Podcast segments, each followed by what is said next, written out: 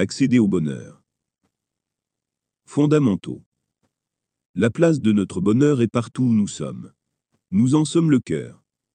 Pour atteindre notre bonheur, il faut se libérer de tout ce qui lui fait obstacle. Parfois cela impose d'agir. Parfois cela impose de ne pas agir. Parfois cela impose de fuir. Parfois cela impose d'attendre. Nous sommes notre propre obstacle au bonheur.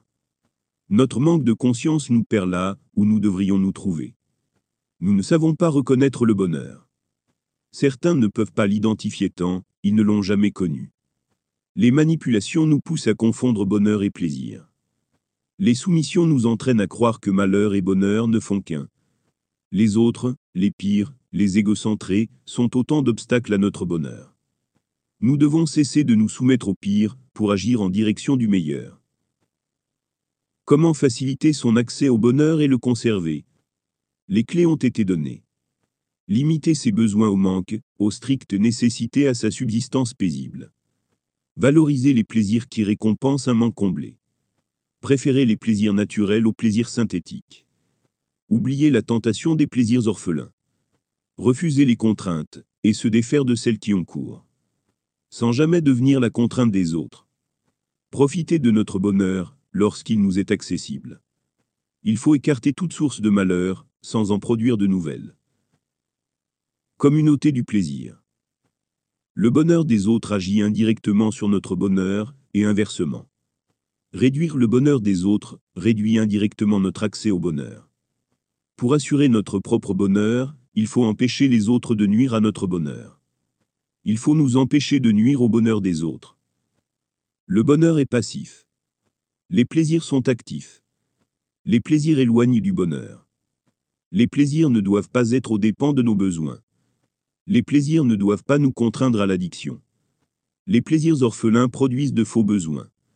Les plaisirs orphelins nous font oublier nos vrais besoins. Choisir les plaisirs orphelins nous éloignera toujours du bonheur. Les plaisirs orphelins ne permettent pas le bonheur. Les plaisirs orphelins permettent le malheur. Notre bonheur est dépendant de celui des autres, et inversement. Notre bonheur est dépendant de nos choix, et de ceux des autres, et inversement. Méditation. Quoi qu'est-ce La méditation peut être active, passive, ou les deux. Elle peut limiter l'activité de la conscience, et nous insensibiliser au monde extérieur, pour nous plonger dans un vide reposant. Ce vide ne fait qu'occulter le monde extérieur. Les pratiquants les plus performants, souvent les plus aguerris, parviennent à s'occulter eux-mêmes. Auxiliaire. La méditation peut être un auxiliaire, un outil, pour atteindre le bonheur. Elle n'est pas le bonheur. Ceux qui atteignent le bonheur par la méditation placent la méditation au rang de besoin, ce qui les éloigne du bonheur. Profiter de ces moments de bonheur forcé pour mieux accepter les moments de malheur est la définition d'un cache-misère. Méthode. La méditation peut nous aider à atteindre le bonheur si elle est utilisée comme un outil et non comme une finalité. L'outil réside dans l'état transitoire entre la sensibilité et l'insensibilisation, entre la conscience parasitée et la conscience libérée. Il faut commencer par se plonger dans un état méditatif pour se vider de tout parasitage. Puis naviguer entre ces deux états. Cela commence par un retour progressif à la réalité, tout en douceur, pour ne laisser passer qu'un seul besoin, ou qu'une seule contrainte. S'il est isolé, vous le percevez entièrement et complètement. Il devient le seul objet ayant une réalité. Ainsi isolé nous pouvons l'analyser sans parasitage. Nous ressentons instinctivement un effet de rejet, de désir, de désir compulsif synthétique, ou un effet de manque.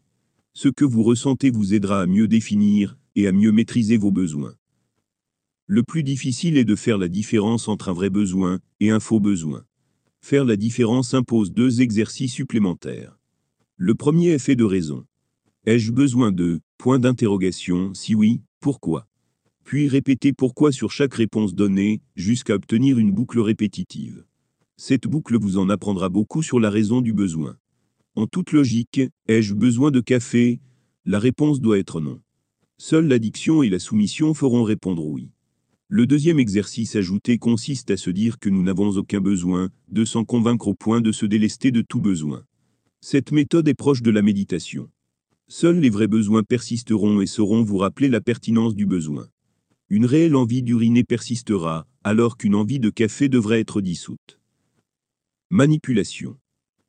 Il existe un dérivé des méditations capable de maintenir les effets illusoires de l'absence de manque dans la réalité.